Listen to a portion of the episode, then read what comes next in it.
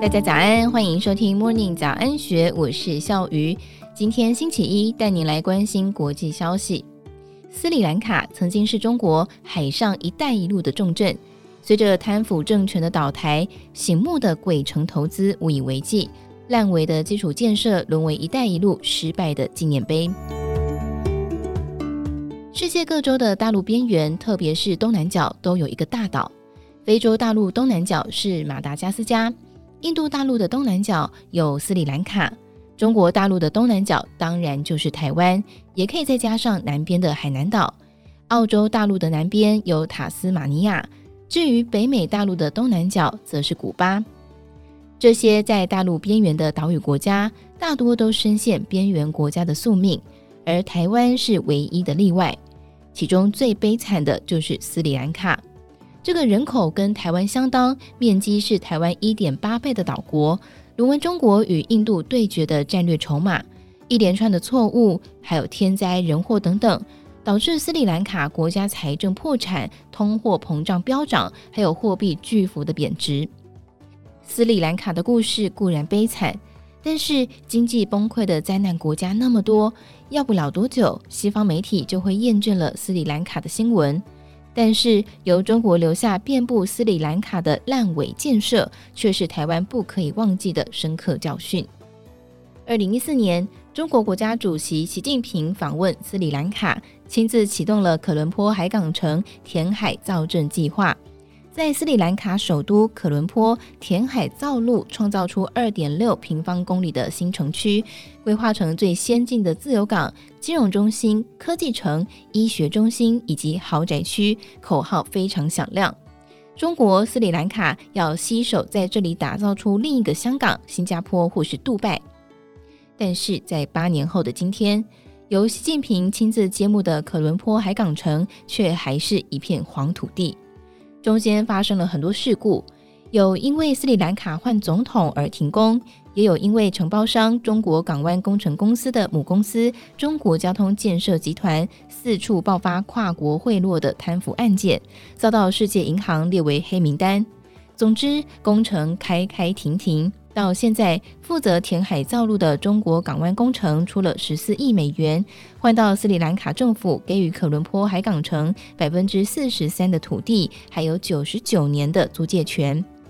斯里兰卡政府破产之后，可伦坡海港城那片突兀在海上的黄土地，已经注定是烂尾的结局。一带一路烂尾案例被报道最多的是汉班托塔港，这个港口在斯里兰卡的东南角。距离首都可伦坡开车大约三个半小时，这个故事很典型。前总统马辛达觉得自己的故乡汉班托塔港有国际潜力，他迎合中国“一带一路”的计划，向中国大幅借债建设港口。但是营运之后没有船舶停靠，每一次选举都成为对手猛戳的痛点。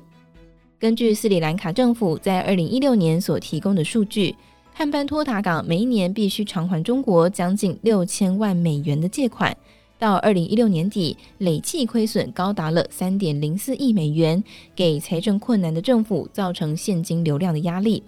汉班托塔港引发国家债务的危机。斯里兰卡在二零一七年开国际标，中国的招商局港口控股拿了十一点二亿美元，买下港口公司百分之七十的股权，取得独家营运权，外加港口与周边土地九十九年的开发权。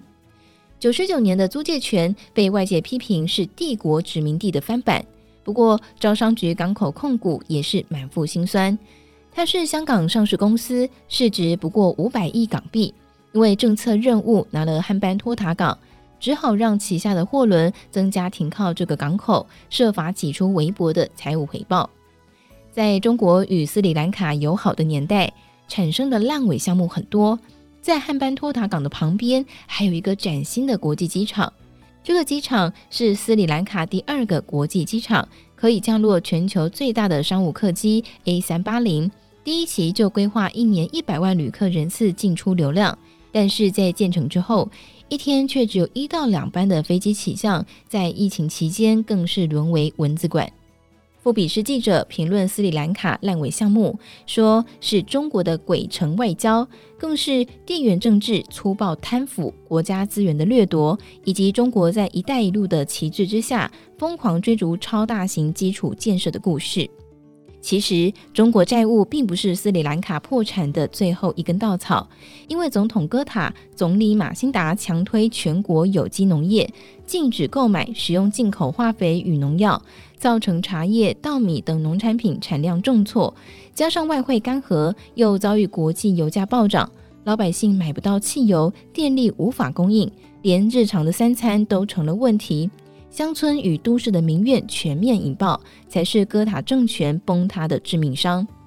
最后，我们从斯里兰卡的身上也学到了宝贵的教训。台湾原本也会是无足轻重的边缘岛屿，必须依附大国的施舍才有一碗饭吃。但是，台湾能有今天的成绩，是运气，是特殊历史的产物，更是先祖奋斗的成果。我们得汲取斯里兰卡的教训，得加倍努力，才能够摆脱边缘者的宿命。以上内容出自《金周刊》一千三百三十五期，更多精彩内容欢迎参考资讯栏。祝福您有美好的一天，我们明天见，拜拜。